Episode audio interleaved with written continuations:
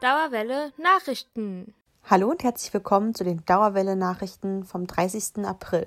Mein Name ist Helene und das sind die News der Woche. Das Cornelia Goethe Kolloquium findet diesmal unter dem Motto statt Whose Gender, Whose Sex zur Polyvalenz der Geschlechterverhältnisse im Islam. Was es damit jetzt genau auf sich hat, erzählt euch Jakob. Auch in diesem Semester findet wieder das Cornelia Goethe Kolloquium statt.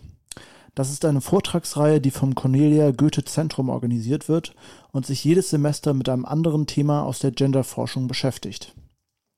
Diesmal geht es um das Thema Polyvalenz der Geschlechterverhältnisse im Islam.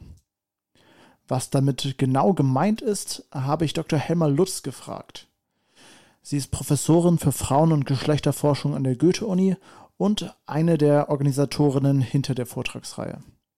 Ja, damit ist gemeint, dass ähm, die Debatte über den Islam in Deutschland immer sehr einseitig geführt wird, wenn es um Geschlechterverhältnisse geht. Darin wird nämlich eigentlich davon ausgegangen, dass Frauen im Islam unterdrückt sind und ähm, dass sie wenig Freiräume haben, dass sie gezwungen werden, äh, ein Kopftuch oder einen Schleier zu tragen. Und wir haben uns überlegt, dass wir dagegen eigentlich die Forschung stellen möchten, äh, die es zu Frauen in islamischen Ländern gibt oder äh, zu der Frage der Vielfältigkeit von Geschlechterverhältnissen im Islam. Doch es wird nicht nur um die Situation in islamischen Ländern gehen, wie Professorin Lutz betont. Unser letzter Panel in dieser Reihe wird sich aber nicht nur mit den unterschiedlichen Kämpfen von Frauen äh, für ähm, gleiche Rechte oder bessere Rechte in verschiedenen Ländern beschäftigen, sondern auch mit der äh, Situation ähm, des ähm, antimuslimischen Rassismus in Deutschland. Hanau ist steht sozusagen im Hintergrund. Äh, das war eigentlich so der letzte ähm, kleine Stoß, den wir bekommen haben, um zu sagen, wir wollen gerne was machen in dieser Richtung. Der nächste Vortrag findet am 5. Mai um 18 Uhr statt. Der Vortragstitel On High Heels and Face Veils. The Ambivalent Gendered Racialization of Muslims in the Netherlands. Den Link zur Anmeldung gibt es in der Beschreibung oder auf der Seite des Cornelia Goethe Zentrums. Ihr findet die Veranstaltung spannend, habt aber an dem Tag keine Zeit? Keine Sorge, alle Vorträge werden auf der YouTube-Seite des Cornelia Goethe Zentrums hochgeladen wo ihr sie euch auch noch später in Ruhe ansehen könnt. Einsamkeit durch Social Distancing, Jobverlust und Sorge vor Ansteckung, das sind Belastungen, die viele Studis während der Pandemie zu schaffen machen. Um in dieser Situation zu unterstützen, wurde ein Corona-Krisentelefon eingerichtet. Seit etwa einem Jahr gibt es das Corona-Krisentelefon an unserer Uni. Mit welchen Anliegen man sich an das Krisentelefon wenden kann, hat uns Sharia Kananian erklärt. Er ist einer der zuständigen psychologischen Berater. Ähm, ja, das Corona-Krisentelefon ist in erster Linie dazu da, allen Personen ähm, eine, eine direkte Unterstützung anzubieten, die unter den Auswirkungen der Pandemie leiden. Allen voran ähm, Social Distancing, aber auch äh, Angst vor Ansteckung, Angst um Angehörige, ähm, ja, Gefühl der Einsamkeit. Viele haben auch mit den ökonomischen Folgen zu kämpfen, Arbeitsplatzverlust, ähm, ja, und, und praktisch, ähm, ja, Existenzängsten. Wenn man sich mit einem dieser Themen an das Krisentelefon wendet, wie läuft die Beratung dann ab? Ähm, im Rahmen so einer kurzen telefonischen Beratung ist es am sinnvollsten, erstmal vielleicht ähm, zu, zu erkennen und zu identifizieren, wo eigentlich so die größte Baustelle ist.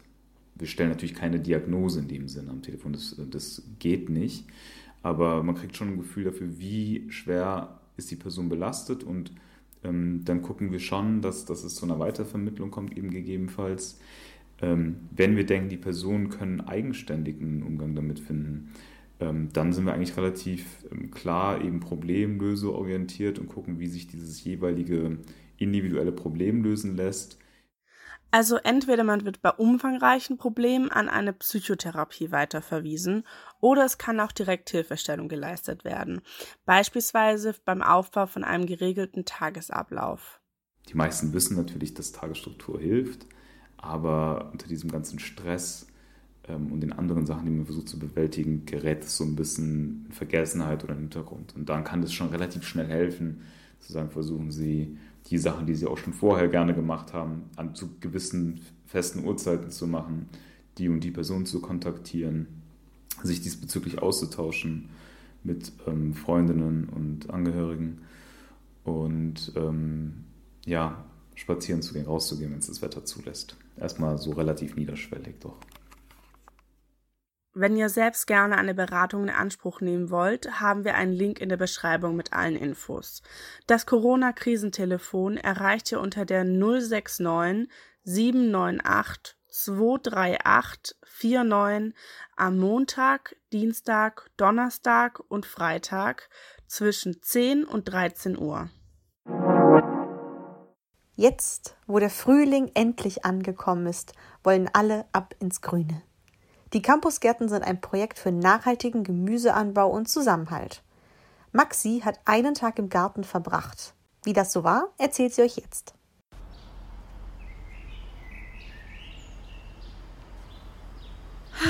Ist das nicht schön? Sonnenschein, Vogelzwitschern und frische Luft. Was will man mehr? Ein sonniges Plätzchen im Grünen, einen kleinen Garten, das wäre vielleicht noch was. Habt ihr Bock drauf? Dann hab ich jetzt ein Projekt für euch, das euch da helfen kann. Campusgärten. Die Campusgärten sind ein Projekt für alle, die Lust auf Gärtnern und Gemeinschaft haben oder auch einfach nur einen Ort zum Entspannen suchen. Gegründet wurde es von Studierenden, dem Green Office, dem Wissenschaftsgarten, dem AStA und den Gemüseheldinnen sowie dem Ernährungsrat Frankfurt. Mittlerweile gibt es sogar zwei Gartenprojekte, eines am Riedberg und eines am Westend. Am 22. April war der Tag der Erde und passend dazu habe ich die Campusgärtnerinnen mal besucht. Wie fast jede Woche stand eine Pflanzaktion an. Dieses Mal wurde beispielsweise Mangold gepflanzt. Juliane, Emil und Chiara haben mir erzählt, was ein Campusgarten so zu bieten hat. Ich bin Juli und ich habe die Gemüseheldinnen mit meiner Frau zusammen gegründet vor zwei Jahren. Ich bin Emil. Ich studiere Philosophie und Geografie und habe mit anderen Menschen, mit anderen Studierenden äh, am Campus Riedberg ein, ein Gartenprojekt initiiert, machen da coole Gartensachen und momentan sitzen wir im Westend im Garten und schauen den Menschen hier beim Gärtnern zu. Ich bin die Chiara Ferrandina. Ich studiere Psychologie an der Goethe-Uni und bin eigentlich so seit Anfang an schon dabei, ähm, weil ich auf Screen Office auch zugegangen bin und gesagt habe, dass es total schön wäre, einen Gemeinschafts- und Nutzgarten auch an der Goethe-Uni zu haben. Also die Campusgärten sollen ganz viele verschiedene Funktionen haben. Ich verbinde damit eigentlich ein Zeichen von Studenten gegen den Klimawandel. Nachhaltigkeit ist also ein großes Thema. Besonders spannend, die Campusgärten setzen auf Permakultur. Permakultur bedeutet, äh, dass man sich für alle menschlichen Aktivitäten natürliche Ökosysteme zum Vorbild nimmt. Also dass man versucht, die Natur nachzuahmen, guckt, wie sie es schafft, so produktiv zu sein, keinen Müll zu produzieren, keinen Input zu brauchen, über Jahrhunderte, Jahrtausende stabil zu bleiben. Genau, das alles ist ja sehr erstrebenswert, gerade in unserer heutigen Zeit.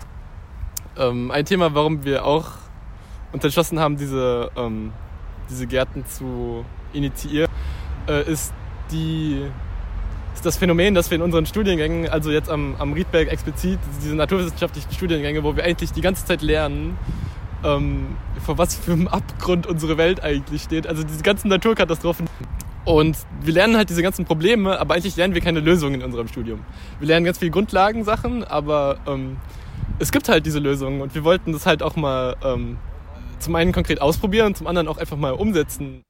Im Campusgarten soll aber nicht nur Obst und Gemüse angebaut werden, es soll auch ein Ort der Ruhe, der Entspannung und des Miteinanders sein. Also worauf ich mich tatsächlich äh, am meisten freue, ist, ist glaube ich, die Vorstellung, beziehungsweise wenn ich es dann in die Tat umsetzen kann, dass ich einfach in einer Hängematte in diesem Garten hänge und liege und da einfach äh, in Ruhe irgendwie eine schöne Zeit haben kann. Das Schönste ist die Gemeinschaft. Also ich finde, in dieser Zeit, äh, wo man sowieso äh, die meisten Dinge nicht machen kann und auch sehr wenige Leute sehen kann, ist es die perfekte Beschäftigung, weil es ist draußen, es ist äh, irgendwie mit den Händen im Boden wühlen und es ist gemeinschaftlich mit anderen Leuten. Es ist einfach total schön. Ich freue mich am meisten, äh, wenn das hier ein richtig paradiesischer kleiner Ort wird äh, und wir hier abends gemeinsam sitzen und es einfach nett haben. Oh, jetzt dadurch, dass wir jetzt noch am Anfang sind, freue ich mich total, wenn alles anfängt grün zu werden. Also ich freue mich, wenn ich dann hierher komme und ich merke so, die Vögel fühlen sich wohl und die Schmetterlinge kommen und die Insekten sind da und alles blüht und so. Das, da freue ich mich sehr drauf. Ähm. Beim Campusgarten kann jede und jeder mitmachen, ganz egal ob Studi oder nicht. Alle sind willkommen.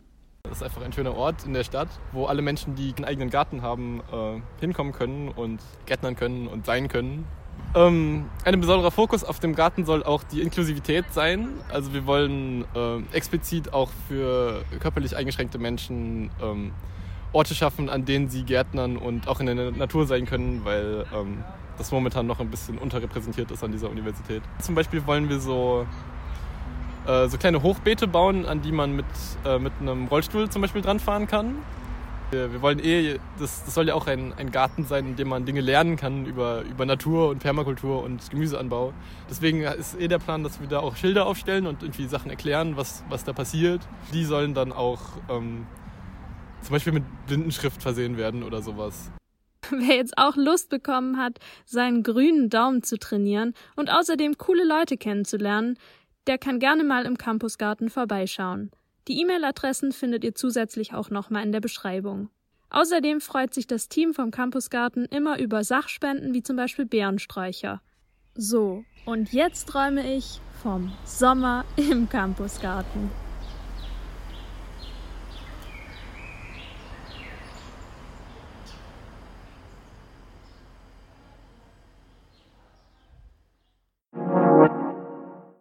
Am 17. Mai 1990 beschloss die Generalversammlung der Weltgesundheitsorganisation längst Überfälliges, Homosexualität von der Liste psychischer Krankheiten zu streichen. Der 17. Mai wurde daraufhin zum Internationalen Tag gegen Homophobie ausgerufen.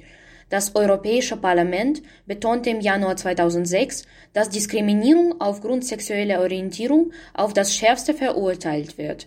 17. Mai ist ein wichtiger Aktionstag, der uns erinnert, dass es keinen Hass zu anderen Menschen geben soll, die nicht zu traditionellen moralischen Halten gehören. Liebe bleibt trotz allem einfach Liebe und man muss es nie vergessen. Normalerweise gibt es eine größere Demo in Köln, Rheinpfalz und Frankfurt, aber leider wegen Corona findet es dieses Jahr nicht statt. Aber du kannst trotzdem gerne LGBTQIA Plus Community am 17. Mai unterstützen. Du kannst gerne an dem Tag gegen die Homophobie einen Regenbogen auf deinem Körper oder Gesicht malen oder was mit Regenbogen anziehen und einen Post in Instagram mit Hashtag International Day Against Homophobia, Biphobia, Interphobia und Transphobia, kurz Ida Hobbit posten, um zu zeigen, dass wir trotz Corona LGBTQIA Plus Community unterstützen. Sei dabei und zeig, dass es dir nicht egal ist. Sitzt du fast die ganze Zeit zu Hause und hast wegen blöden Corona keine Möglichkeit, neue Menschen kennenzulernen? Der internationale Studientreff hat für dich eine Lösung gefunden. Es gibt einen Room auf der Plattform WonderMe, wo man jeden zweiten Sonntag mit anderen Studenten aus der Goethe-Uni treffen kann und wahrscheinlich neue Bekanntschaften finden. Darüber erzählt euch ein bisschen Sophie Ziegler aus dem IST der Goethe-Uni Frankfurt. Ich bin Sophie und ich arbeite beim Internationalen Studientreff der Goethe-Uni Frankfurt. Wir kümmern uns darum, für internationale Studierende Events zu planen. Und normalerweise finden diese natürlich in Präsenz statt, aber das war in den letzten zwei Semestern nicht möglich, was natürlich sehr schade ist. Und wir mussten unseren ganzen Kalender ähm, über Zoom abhalten, was natürlich auch die Studierenden davon abgehalten hat, einander richtig kennenzulernen. Und um dem ein bisschen entgegenzuwirken, haben wir uns dazu entschieden, alle zwei Wochen, sonntags um fünf, auf WonderMe, das ist eine relativ neue Plattform, ähm, den Studierenden einfach einen Raum zu bieten, wo sie einander besser kennenlernen können und dort auch immer so lange bleiben können, wie sie wollen. Und falls ihr mehr Infos dazu gerne hättet, dann könnt ihr uns gerne folgen auf Instagram unter ist.gu oder uns einfach eine E-Mail schreiben an studientreff.international.uni-frankfurt.de. Verpasst nicht eine perfekte Möglichkeit, neue Freunde zu finden und sei einfach dabei.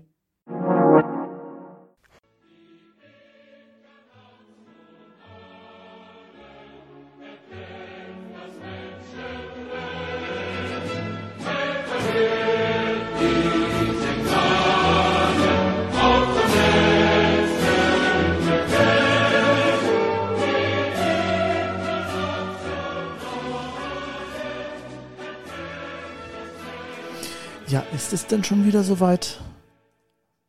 Am Samstag ist 1. Mai und nachdem sich am 1. Mai im letzten Jahr nur Autofahrer beteiligen konnten, sind dieses Mal auch wieder Fußgänger willkommen. Die Demo am Morgen findet in diesem Jahr unter dem Motto Solidarität ist Zukunft statt. Der Deutsche Gewerkschaftsbund hatte dazu aufgerufen. Auf der Abschlusskundgebung werden unter anderem der Vorsitzende des Deutschen Gewerkschaftsbunds Hessen-Thüringen, Michael Rudolph, sprechen und der Oberbürgermeister Peter Feldmann. Corona-bedingt hat sich die Strecke ein bisschen geändert und kleine Straßen und Plätze werden vermieden, um möglichst viel Abstand einhalten zu können. Treffpunkt zum Loslaufen ist um 10.30 Uhr an der Hauptwache. Am Abend haben auch antikapitalistische Gruppen zu einer revolutionären Demonstration aufgerufen, mit der sie sich gegen das kapitalistische Arbeitssystem und die soziale Ungleichheit wenden wollen. Dieser Demozug beginnt dann um 18 Uhr am Opernplatz. Dauerwelle ist natürlich für euch mit am Start und verfolgt das Ganze vor Ort. Das waren die Nachrichten vom 30. April. Die Dauerwelle Nachrichtenredaktion wünscht euch noch ein schönes Wochenende.